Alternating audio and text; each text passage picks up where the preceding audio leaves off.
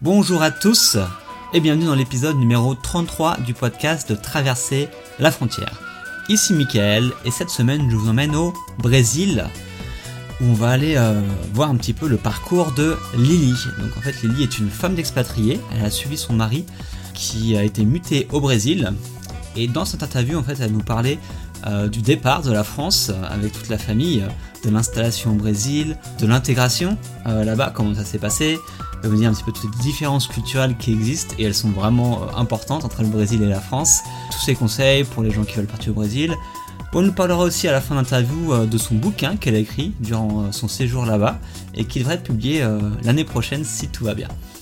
Donc voilà, on y va pour l'interview avec Lélie. Oui, bonjour euh, Lily, ça va? Ça va, ça va, bonjour. bon, donc toi tu es au Brésil, c'est ça hein? Oui, je suis à San José dos Campos, c'est une ville à, à une heure de São Paulo et à environ 5 heures de, Rio de Janeiro, c'est entre les deux. D'accord, ok.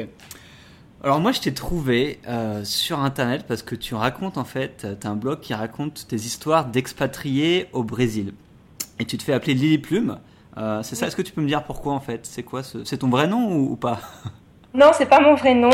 En fait, quand je suis arrivée euh, au Brésil, euh, j'ai créé un compte Facebook pour pouvoir raconter mes aventures, mes... et puis parler un petit peu de mon quotidien à la famille, aux amis.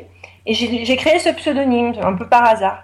Et quand je suis arrivée au Brésil, j'ai gardé ce nom un, petit peu euh, c'était pas fait exprès, c'est-à-dire que les gens sur place ont vraiment cru que je m'appelais comme ça. Euh, ils n'ont pas compris que c'était un pseudo, donc je me suis fait appeler Lily euh, euh, tout le long parce que les amis sur place n'ont pas l'habitude d'avoir des pseudonymes, ils ont leur vrai nom, donc c'est resté Lily Plume et, pour raconter mes aventures, bah, j'ai gardé carrément ce, nom d'auteur Lily Plume. D'accord, ok. Ouais. c'est marrant. donc du coup, est-ce que tu peux nous dire ce que tu... Alors, un petit peu euh, quel âge tu as et qu'est-ce que tu faisais en France avant de, de venir au Brésil? Oui, alors donc j'ai 38 ans. Euh, je suis enseignante, institutrice dans, dans la région lyonnaise. D'accord. Et euh, ça faisait 15 ans que je, que je travaillais avant de partir en expatriation. j'ai un, un, enfant, j'avais un garçon, un garçon de, de, de 4 ans quand je suis partie. Euh, voilà, et j'ai suivi donc mon mari euh, qui a été euh, donc muté, expatrié au Brésil. Pour, D'accord, ouais, c'est ça en fait l'histoire. c'est que tu étais prof en France et du coup, ton mari qui est ingénieur, c'est ça? Dans le, dans le plastique, il, conçoit des, des pare-chocs de voiture. D'accord, et du coup, en fait, il a eu une offre, si j'ai bien su, une offre en fait pour aller travailler au Brésil, c'est ça ou... C'est ça. Sa, sa, boîte lui a proposé de faire le même travail dans la même entreprise euh, à, à, euh, Taubaté, donc à côté de San José dos Campos. D'accord. Et du coup, euh, ça s'est passé comment? Parce que c'était. Comment tu, l'as reçu cette nouvelle-là? Et comment ça s'est un petit peu déroulé quand, quand tu t'es annoncé ça? Ben ça, c'est, arrivé de manière un petit peu abrupte. un jour, on est allé, on est allé manger ensemble et puis sans introduction ni, ni explication, il m'a dit allez, je te propose, euh, on, part, euh, on part vivre au Brésil. Donc sur le coup, je me suis dit, ah, il me propose des vacances. Mais non, c'était vraiment pour vivre. Euh, il m'a dit, et si on partait vivre au Brésil? Donc c'est, la phrase qui m'est restée. donc il m'a expliqué qu'il y avait une proposition d'expatriation, que c'était pour deux ans, enfin à peu près deux ans. Mhm. et, et qu'on partait le plus vite possible, comme c'était donc en je l'ai su en avril 2013. Euh, on aurait dû partir en, en, août, euh, août-septembre 2013 et on est parti qu'en janvier 2014. Ok, et ça c'est. C'était pas trop compliqué du coup de, de, quitter un petit peu la vie en France parce que je suppose que vous aviez enfin un appart ou une maison, un enfant, toi tu avais ton boulot, du coup tu devais quitter, etc. C'était pas trop compliqué? Ah ben sur le coup, c'est vrai qu'on aime beaucoup voyager, on, on est toujours parti euh, en vacances euh, aux quatre coins de, de, la planète, mais de là à vivre euh, carrément à l'étranger, surtout au Brésil, euh, c'est vrai qu'on a passé des nuits à se poser la question, on part, on part pas. pour moi, ça m'a quand même fait, fait beaucoup de, questionnements, mais c'était, il fallait tout quitter. Moi, il fallait que je quitte mon travail. Alors, je devais demander une disponibilité. Ça a été un petit peu galère en plus parce que ma l'éducation nationale n'a pas tout de suite euh, accueilli favorablement mon départ précipité. Il voulait me faire partir à une date précise. Euh, on a eu quelques galères avant de partir. Euh, oui, ça a été assez mouvementé quand même. Hein. Quitter la famille, quitter les amis. Et du coup, parce que je pense que quand tu passes de, la région lyonnaise à, au Brésil, tu as dû avoir quand même un petit choc au début. Comment ça s'est passé un petit peu quand tu es arrivé Oui. Les choses un petit peu qui t'ont marqué quand tu es arrivé, ce serait quoi? Oui, c'est bah, le, le, choc, ça a été déjà euh, d'un point de vue linguistique, on avait essayé d'apprendre un peu le portugais avant. Mhm. Euh, mon conjoint, il parlait espagnol, donc lui, ça a été beaucoup moins difficile, mais moi, je parlais pas du tout espagnol, donc il n'y avait rien pour m'aider. Euh, on, a, on a pris quelques leçons avec la méthode assimile, mais ça m'a pas permis de pouvoir communiquer au début. Donc ça a été très difficile de, de me faire comprendre, de comprendre les gens, de, donc du coup, de, de circuler dans la ville, de m'orienter, de, les premiers pas ont été euh, à tout point de vue difficiles parce que, euh, parce que rien n'était évident euh, dans, dans la façon de, de, de, communiquer avec les Brésiliens. Même quand on a un dictionnaire, il y a l'intonation, il y a l'accentuation qui fait que on ne nous comprend pas forcément. Donc j'ai eu des moments de solitude, forcément, bien souvent face à des gens qui ne me comprenaient pas du tout. Au début, euh, c'est ça qui m'a vraiment frappé. Après, bien le climat, hein, on est arrivé, il faisait 40 degrés, euh, janvier, donc la période la plus chaude. Euh, donc ça c'est bien parce qu'on a l'impression de partir en vacances, on, avait la piscine à l'hôtel, on, voilà, donc ça c'est quelque chose qui était plutôt positif. Mais le choc, oui, a été, a été assez costaud quand même. Hein. surtout avec mon fils, donc qui parlait pas non plus portugais, on connaissait personne. Il a fallu tout, tout recommencer, quoi, tout créer des liens.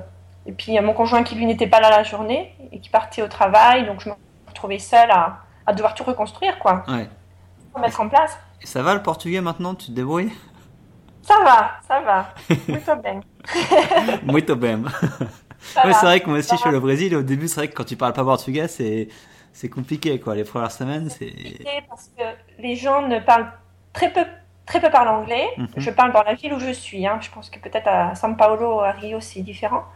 Euh, ils parlent pas anglais et ils sont très stressés face à quelqu'un qui est étranger parce que ils se disent qu'ils vont pas le comprendre. Donc euh, en face, euh, moi je me dis ben, je vais pas le comprendre. Donc des fois il y a des situations de blocage euh, complètes. Ouais. On est bloqué. donc c'est pas évident hein, au début. Maintenant ça va. Bon, je fais des erreurs encore, mais je, communique sans problème. Ok, oh bah c'est bon. Comme quoi on peut apprendre la langue à, tout âge et puis, tout va ah, bien. Ben, c'est vrai, j'ai pris des cours de portugais, j'ai adoré apprendre la langue. C'est vrai qu'à à, cet âge-là, on se dit, euh, réapprendre une nouvelle langue, c'est une motivation, c'est quelque chose de, très sympa. Ouais. Ton mari, donc c'est lui qui a été expatrié pour, pour son entreprise. Et c'était quoi l'objectif pour toi? Parce que donc tu étais venue en tant que femme d'expatrié, comme, comme on dit. Euh, et du coup, tu avais pour objectif de, de, travailler, de pas travailler? Ou Comment tu voyais les choses quand tu arrivais eh ben c'est le, c'est exactement le problème de, de la femme d'expatrié. On part et on ne sait pas du tout ce qu'on va faire là-bas. C'est d'ailleurs à peu près, euh, c'est la remarque qu'on m'a fait euh, avant de partir. à peu près tout mon entourage me l'a faite. Mais qu'est-ce que tu veux faire là-bas? Et moi-même, je me suis dit, qu'est-ce que je vais faire là-bas? Effectivement, donc euh, parce que c'est vrai que moi j'ai toujours travaillé, que là-bas, euh, enfin au Brésil, je ne peux pas travailler. En, tout cas, quand je suis arrivée, comme on n'était pas mariés, euh, je n'avais ni, j'avais pas le visa pour pouvoir demander un visa de travail, donc j'ai officiellement l'impossibilité de travailler. D'accord. J'avais pas forcément envie de me mettre à enseigner dès ma première semaine là-bas non plus. J'avais en même temps envie de faire une pause et de, de faire autre chose. C'est surtout ça. Euh, du coup, ben, les premiers temps, euh, quand je suis arrivée là-bas, ben, ma fonction, c'était essentiellement régler des problèmes. Euh, parce que quand on est au Brésil au début, on ne fait que régler des problèmes. Même après, d'ailleurs.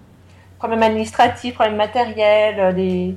et puis pour, pour régler les problèmes quand c'est dans une langue étrangère, hein, forcément avec aussi un fonctionnement différent de la France, il faut faire appel à des aides administratives, tout est très, très compliqué. Donc, euh, ben voilà, au début j'ai fait ça. voilà, chercher une voiture, régler des problèmes par rapport à la voiture, les papiers, les, les, tout, tout, ce dont on a besoin pour vivre là-bas.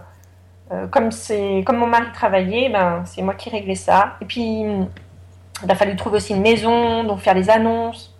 Et ensuite, euh, j'ai quand même donné un petit cours de français parce qu'il y a possibilité de, de donner des cours de français, on va dire de manière officieuse. Il y a beaucoup, beaucoup de demandes. Les Brésiliens euh, aiment beaucoup euh, la langue française et dès qu'ils voient un français, ils veulent prendre des cours. D'accord. Donc, j'ai eu un élève de presque 30 ans qui. C'était d'ailleurs une très, très chouette expérience.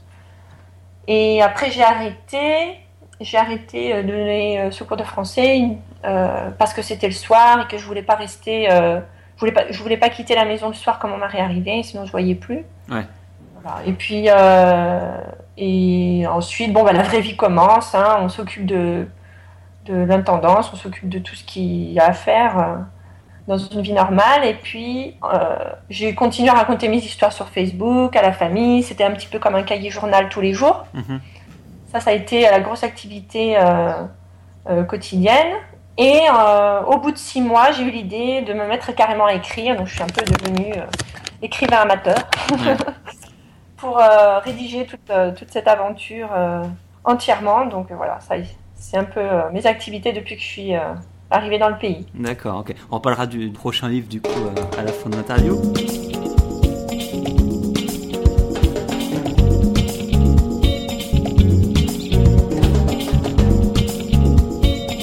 Et comment tu t'es fait pour euh, l'intégration à, ton niveau, au niveau de ta famille justement, euh, dans cette culture brésilienne? Est-ce que tu t'es rapidement intégré, facilement? Quels ont été un petit peu les challenges? Alors quand je suis arrivée, j'ai eu un immense stress de, me retrouver euh, sans amis, sans activité, sans connaissances, sans lien. Donc j'ai décidé de, créer des liens le plus vite possible. C'est un peu dans, suis assez sociable, alors euh, je me suis dit, euh, bon, il faut trouver du monde parce que je ne vais pas rester comme ça des journées entières euh, dans ma chambre d'hôtel. Donc sur Facebook, il est assez facile de rentrer en contact avec les étrangers à San José, comme d'ailleurs les étrangers dans n'importe quelle ville au Brésil. Hein. Donc les Français de San José, on, je, voilà, je les ai trouvés sur Facebook. Je suis rentrée en contact avec des Belges, des Français dans un premier temps. Ensuite, par l'école de mon fils, j'ai fait des connaissances d'étrangers un peu dans ma situation et de Brésiliens aussi, de, de maman, de voilà et, et euh, parce qu'en fait c'est une école euh, canadienne dans laquelle il est et il y a beaucoup d'étrangers euh, qui mettent leurs enfants là-bas puisqu'il y a l'anglais en plus du portugais. Du coup voilà j'ai lié plein de, de, liens comme ça, j'ai organisé des cafés à la maison pour tout de suite voilà avoir un, un, petit monde autour de moi.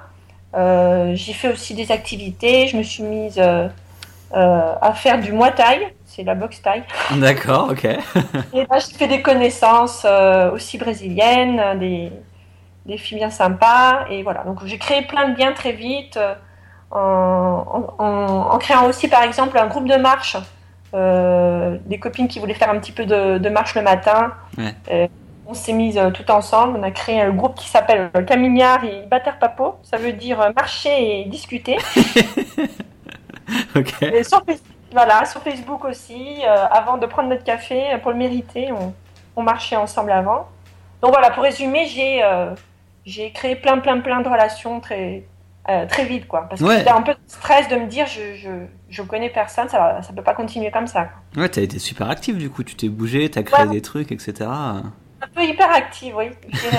Euh, j'étais, c'était en fait le stress de me dire euh, en France, voilà, j'avais tous mes liens là-bas et puis ici, euh, voilà, qu'est-ce que je vais bien faire, quoi. Donc en réaction, bah oui, j'ai, créé des, des, cafés internationaux où tout le monde venait de toutes les nationalités, ça parlait toutes les langues. Ouais. Des gens dans ma situation, Ouais, et du coup, c'était plus des gens, euh, tes amis, les gens que tu, que tu côtoies, c'est plus seulement des, des, expatriés internationaux ou ça va être des Brésiliens aussi qui vivent sur place? Oui, alors dans un premier temps, c'est plus des étrangers parce que je me suis rendu compte que bah, c'est logique, c'est plus facile de créer des liens avec des gens qui, euh, comme toi, ont besoin de, de, rencontrer du monde, qui sont comme toi. Euh, pas du pays. Et puis le fait est que je parle euh, anglais, enfin je parle, voilà, la langue que je maîtrise le mieux c'est l'anglais. Et j'ai pu euh, communiquer facilement avec des étrangers en anglais au, tout début. Donc je me suis fait plein d'amis étrangers. Et euh, les Brésiliens, eh bien, c'est un peu normal aussi. j'ai fait des connaissances, mais je me suis pas tout de suite liée d'amitié avec beaucoup de Brésiliens parce que ben ils ont leur vie, parce que c'est comme un peu les Français. Hein, euh, on a, nos, on a nos, familles, on a on n'est pas forcément en train de chercher des, des relations euh, étrangères euh, tous les jours, quoi. Donc ça a été un peu plus long. C'est-à-dire que maintenant, je peux dire que j'ai des amis brésiliens, mais au, au départ, c'était pas principalement eux que je voyais, que je voyais le plus. Mhm, ouais. J'en invitais au café, mais c'était pas ceux qui venaient le plus parce que même parce qu'ils avaient, voilà, ils avaient leur vie, n'ont pas attendu. Hein, il n'y a pas eu une banderole. Lily Plume arrive au Brésil. ouais, Soyons donc, euh, mais maintenant, c'est vrai que je commence à me faire des relations brésiliennes. Parce que c'était une frustration un peu au début de, de, plus parler anglais que portugais. Oui, bien sûr. Parce que euh, ben, les Portu ou alors les Portu euh, pardon, les Brésiliens que je rencontrais parlaient anglais. Ouais. Alors du coup, je parlais toujours pas portugais. Et ceux qui ne parlaient que portugais, je les voyais peu. Donc voilà, un petit peu une, une, frustration de début de séjour, on va dire. Ouais, je comprends quelle, quelle, différence tu as vu un petit peu en, termes de culture, en termes de, de relations avec les gens entre, entre la France et le Brésil? Alors principalement, euh, c'est euh, effectivement la, la, la, relation euh, à l'autre au Brésil et en France, c'est pas tout à fait pareil. C'est-à-dire que en France, on va être un petit peu plus sur la retenue quand on connaît pas les gens. On va pas se jeter à, bras ouverts sur le premier qui passe. On est un petit peu plus sur la réserve et après on crée des vrais, des vrais liens. Ici, euh, c'est un peu l'inverse, c'est-à-dire qu'il y a une, espèce de chaleur humaine euh, débordante. On, est vite en train de faire des, embrassades à tout le monde. C'est leur mode de communication. Les gens sont très curieux, ils viennent vers vous dans la rue, euh, ils vous souhaitent la bienvenue tout, tout le temps. ça fait deux ans que je suis là, on me souhaite toujours la bienvenue. les, gens nous demandent est-ce que le pays nous plaît. ils, sont, on va être vite invités au milieu de 40 personnes à un barbecue euh, le week-end. On est, euh, voilà, c'est une grande chaleur humaine. Ils sont, euh, c'est mon, mon, conjoint m'en parle beaucoup par rapport à son travail. Le, le, chef de service, quand il passe le matin, il fait des embrassades à tout le monde, il fait de la famille de tout le monde. C'est obligatoire avant de, avant de commencer une réunion. On peut, voilà, c'est leur mode de fonctionnement. C'est très très chaleureux. Ouais.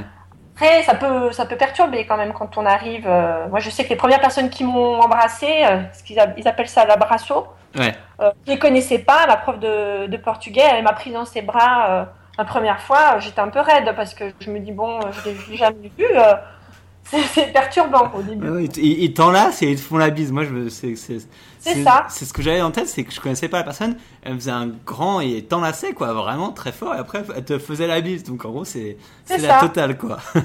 et euh, et puis euh, voilà, c'est le, le, relationnel. On... Moi, je sais que je suis allée euh, chez un ostéopathe la première fois. Il m'a demandé mon prénom, il m'appelait par mon prénom, il m'a donné son numéro de téléphone personnel, son WhatsApp. Euh, bon, quand je suis arrivée, moi, j'étais un peu perturbée. Je me suis dit, mais est-ce que c'est un plan drague ou quoi? Et en fait, non, pas du tout. Tous les médecins euh, vont te donner leur numéro de téléphone personnel. Si tu as un problème, t'appelles en pleine nuit euh, sur WhatsApp, il n'y a pas de problème. c'est leur mode de fonctionnement. Tout le monde s'appelle par le prénom. Ouais. C'est bien parce que ça, ça, ça, ça, rapproche tout de suite, quoi. Hein. mais après, ça perturbe hein, au début quand même. c'est bon, là, au bout de deux ans, t'es habitué. Maintenant, ça y est, j'embrasse tout le monde. non, c'est la boulangère, tout le monde. c'est toi, quand tu vas revenir en France, ça va te faire bizarre. C'est ça. C'est ça. On se jette sur les gens, c'est tout de suite très chaleureux. Non, mais ça fait du bien. Ça, ça, ça décoince un peu. ouais, c'est sûr.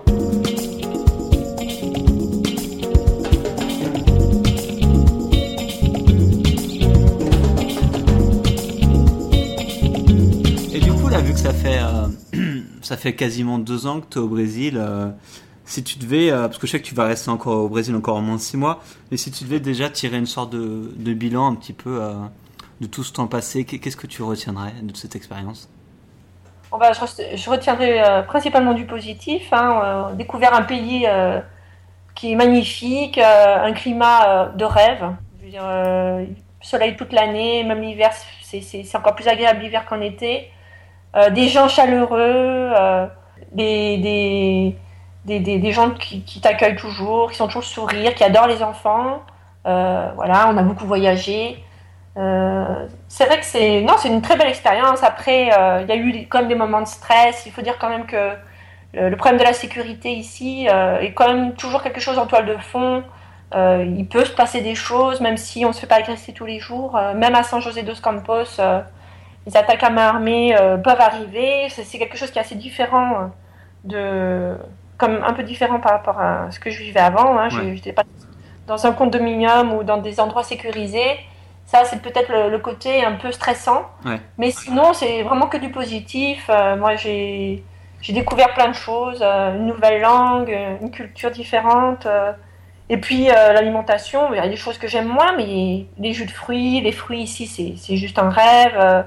Euh, les pains de queijo, ces espèces de beignets au fromage. c'est voilà, il y a des choses comme ça. Les churrascos, les, les barbecues tous les week-ends, euh, le, côté festif. Il y a toujours quelque chose à fêter tout le temps, toute l'année. C'est il y a vraiment une chaleur humaine dans, dans tous les sens du terme dans ce pays. Donc ça, c'est ce que je retiendrai. D'accord. Ok. Non, mais je suis assez d'accord avec toi. Quand j'y suis allé, j'étais, ça, ça m'a impressionné de voir tous ces gens là, super sympas tout le temps. Euh, enfin, c'est vrai que ça change beaucoup. Ah, c'est pas pareil. Les Français, on va dire qu'il faut un temps d'adaptation, puis après on se fait des vrais amis. Ouais, tout à fait. C'est différent. Et du coup, si tu avais, euh, si demain euh, tu as, une, quelqu'un qui demande, bon voilà, j'envisage de de m'expatrier au Brésil où je vais, je vais aller m'expatrier au Brésil, j'ai envie d'aller vivre là-bas, euh, quel conseil tu donnerais à une femme ou un homme, peu importe, à une personne qui veut euh, aller vivre au Brésil Peut-être s'il peut apprendre le portugais avant, je pense que ça, ça enlève un, problème de départ euh, et on arrive un peu plus léger dans le pays. ça peut être pas mal. Et puis après, de se faire le maximum de, de relations, que ce soit d'autres Français ici, que ce soit de, des Sud-Américains, les Brésiliens. Il faut, il faut aller vers l'autre, il faut se laisser aller. Il hein. ne faut surtout pas rester euh, dans notre mentalité un peu plus, euh, un peu plus raide, c'est-à-dire de se dire oulala, là là, je le connais pas, qu'est-ce qu'il me veut, qu'est-ce qu'il me dit. Au contraire, euh, il faut prendre toute la chaleur humaine ici, et puis voilà. Et après, il faut partir, découvrir le pays. Il y a plein d'endroits merveilleux, des mhm. vrais paradis. Donc, non, c'est que ça, ça peut que bien se passer. Après, il y a aussi des des choses à, respecter un point de vue de la sécurité. Effectivement, ça, c'est peut-être bien d'être sensibilisé un peu au début. Même si c'est vrai que ça effraie hein, plus qu'autre chose quand on en parle avant. Ouais. Mais des réflexes qu'on n'a pas trop en France, hein, euh, des, pour, être sûr qu'il ne se passera rien, qu'on ne provoque rien de. D'ailleurs, il, t'est rien arrivé à toi comme à ta famille euh, durant ces deux ans? Non, non, non, il m'est rien arrivé. On a entendu deux, deux trois euh, incursions dans le condominium, le quartier surveillé où on vit, mais c'est pas. Il m'est rien arrivé. Après, quand on, a, on va à Rio, à São Paulo, c'est en journée, c'est au milieu des touristes. Euh, il, peut, peut pas trop nous arriver de choses. Après, il vaut mieux rentrer chez soi quand la nuit tombe, avoir des réflexes comme ça. Mais sinon, faut pas non plus faire une psychose. Hein. On vit bien, on n'a pas. On y pense un peu en se disant bon, soyons raisonnables, ne faisons pas n'importe quoi. Ouais, c'est ça. C'est respecter. Euh, désert, Ouais, respecter les règles et et voilà, ne pas faire, ne pas faire l'idiot. Et logiquement, moi, je sais qu'en deux mois, bon, c'est pas grand chose, deux mois, mais il m'est rien arrivé non plus. Et, euh, bon, ça va. Il y, en a, ils vivent 25 ans ici, il leur arrive rien. Après, il euh, faut juste savoir qu'avec les inégalités sociales tellement énormes, euh, oui, il y a quelqu'un qui un jour peut débarquer avec une arme parce que de toute façon, il a, il a rien à perdre. C'est une autre logique que mhm. chez nous, hein, c'est sûr. Mais bon, il m'est rien arrivé et on vit très bien. Hein. ok, c'est une bonne nouvelle alors. On peut aller au Brésil. et, euh, et, pour euh, justement les, les femmes d'expatriés, donc des, des, femmes qui accompagneraient leur, leur mari ou leur, euh, leur compagnon comme ça à l'étranger, un peu partout, quels conseils tu leur donnerais pour arriver à bien vivre un petit peu cette expérience? Ben, Déjà, principalement de, de, au départ, de pas vouloir faire trop de choses. Il y a déjà tellement de choses à régler. Il faut, faut il faut s'adapter, il faut, il faut euh, créer des liens, il faut, euh, il faut euh, adapter. comment dire il faut, C'est sur la femme expatriée que compte la famille pour s'intégrer dans un pays. Mhm. Donc c'est pour ça qu'au début on fait un peu que ça. régler des petits problèmes, gérer le, quotidien. Et puis après, c'est bien de trouver un projet. Je pense que c'est un peu vital pour pas tomber dans une espèce de déprime. De se dire, eh ben, tiens, à partir de là, je vais faire quelque chose. Toutes mes amies, pratiquement, hein, ont mis en place un projet au bout d'un moment, que ce soit confectionner des habits, faire un petit, voilà, vendre deux, trois petites choses, ou se sont lancés dans l'écriture, ou monter un blog, ou on, on, fait des ateliers cuisine, on, on cuisine des produits français pour les, pour les présenter sur les marchés. Enfin, il y a plein de choses à faire et justement c'est bien parce qu'on peut changer d'activité. Mhm. Euh, c'est pas parce que je suis prof qu'ici je vais euh, me jeter sur le sur l'enseignement. J'avais pas envie de ça, mais j'ai quand même euh, voilà on a y a quand même de, de, quoi faire en dehors de l'activité qu'on a en France quoi. Ouais, ça demande aussi d'expérimenter un peu des nouvelles choses, des choses qu'on avait envie de faire en France mais qu'on n'a pas forcément eu le temps de faire, etc. Exactement. Et puis on trouve sur place, c'est pas grave si on part en n'ayant aucune idée, parce que sur place, tout d'un coup, ça fait tilt. Ah, ben, euh, voilà, euh, des projets arrivent, mais et, ça, ça donne, ça relance l'expatriation pour la femme d'expatrié. C'est-à-dire que tout d'un coup, on se dit ah, ça y est, je suis là pour quelque chose en dehors de euh, m'occuper des enfants, voilà, faire les courses, enfin bon, ce genre de choses qui font qu'au bout d'un moment, on se dit bon pourquoi je suis partie, quoi. bien sûr. C'est bien à un moment donné, euh, voilà, d'avoir d'avoir un, un, projet. Et ça vient, ça vient normalement. Et du coup, c'est là où je voulais en venir. Ton projet à toi, du coup, ça a été l'écriture d'un livre, donc tu t'es mis à écrire. Est-ce que tu peux me parler un petit peu plus de, de, ce livre, en plus que tu partages parfois sur le blog, etc. Tu peux nous expliquer ce que c'est?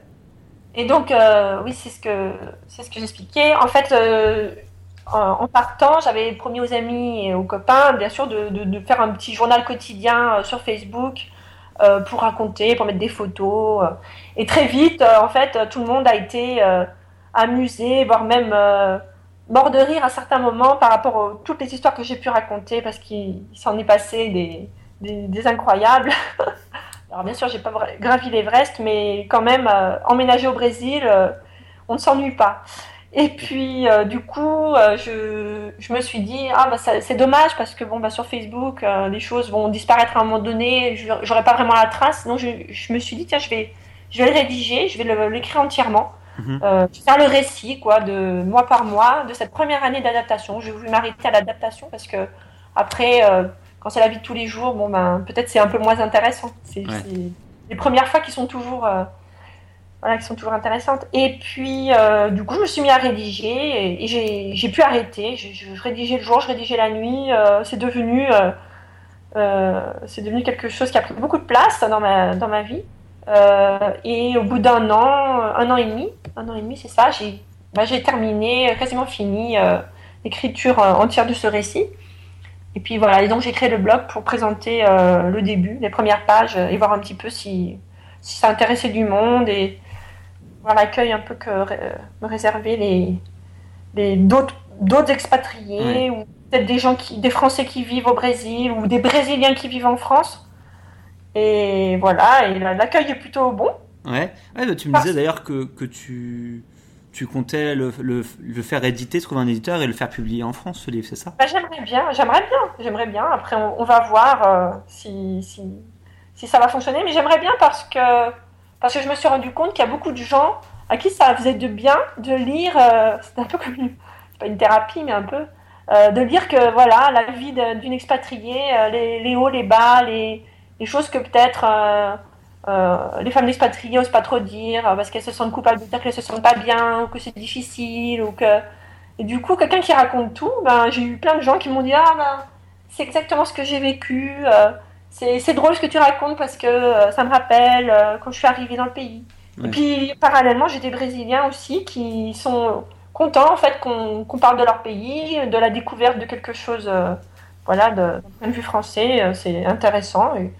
Ok, bon, on va, espérer, on va creuser là pour que tu trouves un éditeur et que ton livre soit publié en tout cas dans l'année prochaine. J'espère que ça va le faire. et du coup, pour, pour, tous les gens qui veulent en savoir plus sur toi ou qui veulent lire un petit peu bah, les, pages de ton livre que tu publies. Euh, c'est quoi l'adresse du blog? Alors l'adresse du blog, mon Dieu, je la sais pas par cœur, mais euh, euh, le, nom du blog, c'est sur Overblog. Et le, le, titre, Si on partait, au Brésil, euh, trois petits points, ma chérie. Donc voilà, c'est le Ah. titre du blog. Et là, on tombe directement sur le lien euh, sur. euh. Alors le lien exact, du coup je suis allé le chercher pour le dire, c'est Ah. lilyplume.dobrasil.overblog.com. Voilà, do Brasil. Do Do, Brasil. do Brasil. Ouais. De toute façon, je mettrai le lien dans l'article qui accompagnera Ah. le podcast, comme ça les gens pourront aller lire. Bon, Euh, bah voilà, du coup Lily, on arrive à la fin de l'interview. Ah ben, déjà. Déjà, je t'avais dit que ça passait vite. Donc, euh, je veux te remercier d'avoir participé au podcast. Merci beaucoup. Merci à toi. Euh, Je t'en prie. Et bah du coup, on se retrouve, euh, on se retrouve prochainement, en espérant que je pourrai lire ton livre un petit peu euh, dès qu'il sortira. J'espère aussi. Merci beaucoup en tout cas, encore une fois. Et, euh, et bonne lecture pour ceux qui, euh, qui tomberaient dessus. Ça marche. Merci. À bientôt. Ah, Ciao. Et voilà, l'interview avec Lily est maintenant terminée. J'espère que ça vous a plu et que vous avez pu apprendre pas mal de choses sur la vie en fait du- d'une femme d'expatriée. Merci beaucoup à Lily d'avoir participé au podcast et merci à vous de l'avoir écouté. Encore une fois, on se retrouve très très vite. Ciao